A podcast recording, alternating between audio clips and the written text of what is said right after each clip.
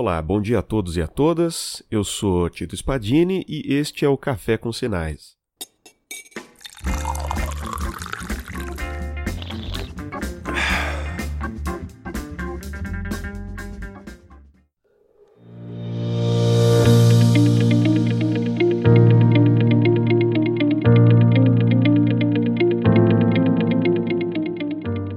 Hoje a gente vai falar sobre como que a gente constrói um pré-projeto para começar um trabalho de iniciação científica.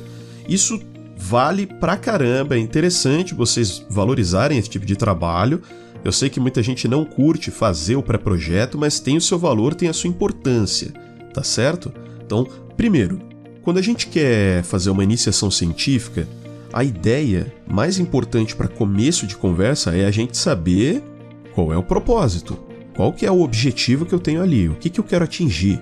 Aonde eu quero chegar? Então, para você conseguir fazer isso muito bem, é importante que você tenha um pré-projeto. O pré-projeto ele serve para quê? Ele serve para você essencialmente se direcionar. Muitos interpretam como se fosse ah, é só burocracia. Não é só burocracia. O pré-projeto ele é muito útil para você saber aonde você quer chegar e como você quer chegar lá. E ele também é para mais um ponto, que é em quanto tempo você pretende fazer isso.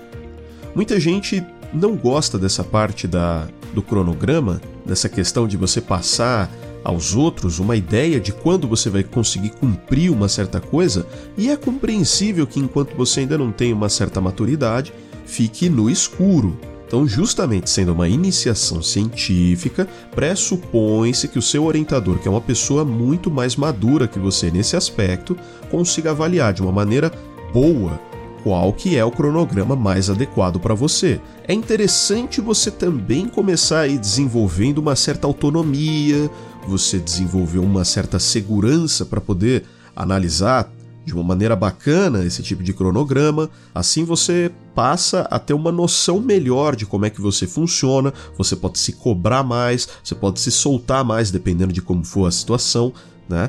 E é interessante que sempre tenha essa comunicação com o seu orientador. Então, logo no pré-projeto, que é algo que vocês vão fazer antes mesmo de começar para valer a pesquisa. Isso aí é anterior. Na, na Universidade Federal do ABC, existe uma disciplina chamada Projeto Dirigido. Infelizmente, muita gente não leva ela tão a sério quanto deveria levar. E eu diria que, infelizmente, quando eu falo muita gente, eu não estou incluindo apenas alunos na história, o que é mais lamentável ainda. Mas vamos lá.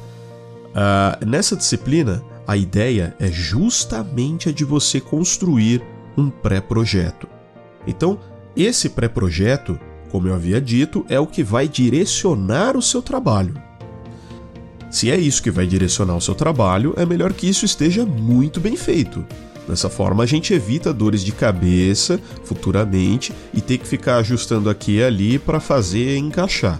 Né? Então converse adequadamente aí com o orientador, veja direitinho como é que são os procedimentos e monte o melhor pré-projeto que vocês puderem. Ali na parte de introdução, você vai fazer o que? Você vai dar uma noção do que é o seu trabalho, o que, que tem na sua área, o que, que faz ser interessante isso aí. Que tipo de problema é esse com o qual você está lidando, ou vai lidar, né, no caso? É, de onde veio? Quem já mexeu com isso? Que tipo de trabalho já foi feito? É interessante ter isso ali na região da introdução. É, é possível que haja subseções dentro de introdução ou sessões paralelas à introdução, digamos assim, onde você possa fazer um trabalho é, de investigação do, dos casos anteriores, de quem já estudou aquilo, o que foi descoberto, para que propósito se destina, coisas assim.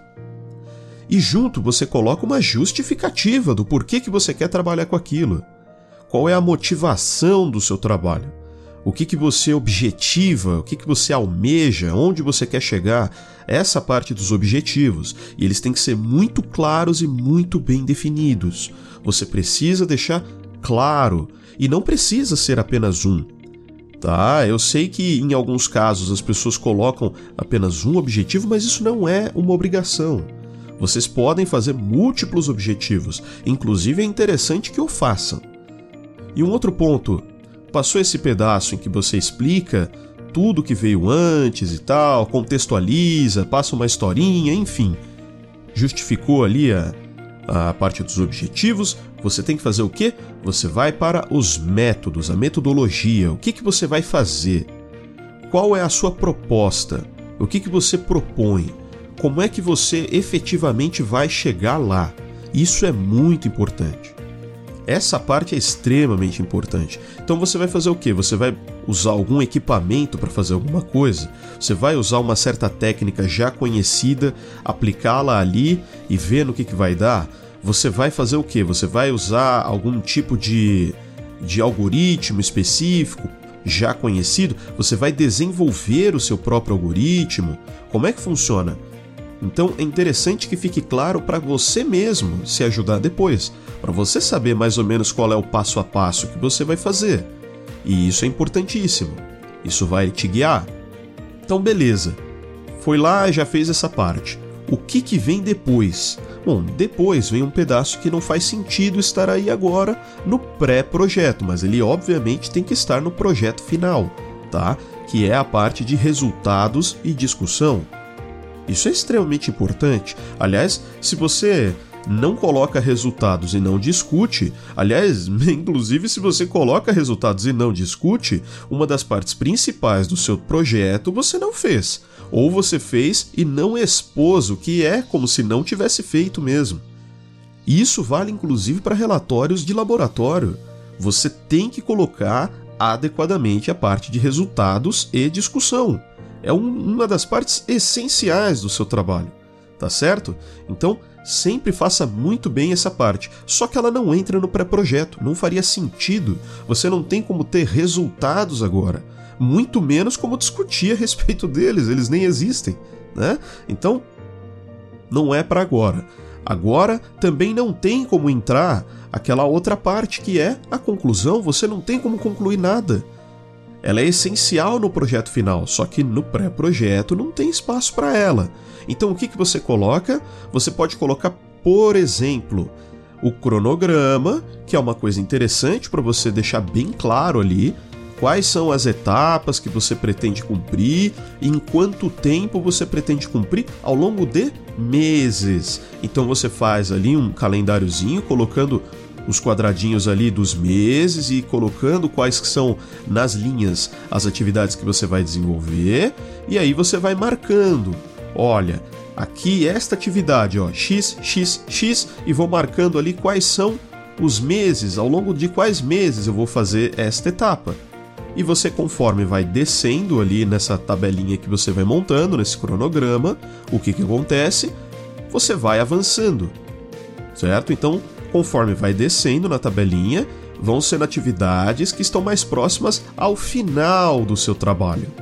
E você pode, inclusive, colocar uma seção de expectativas, se é que você quer, se é que é permitido na sua instituição.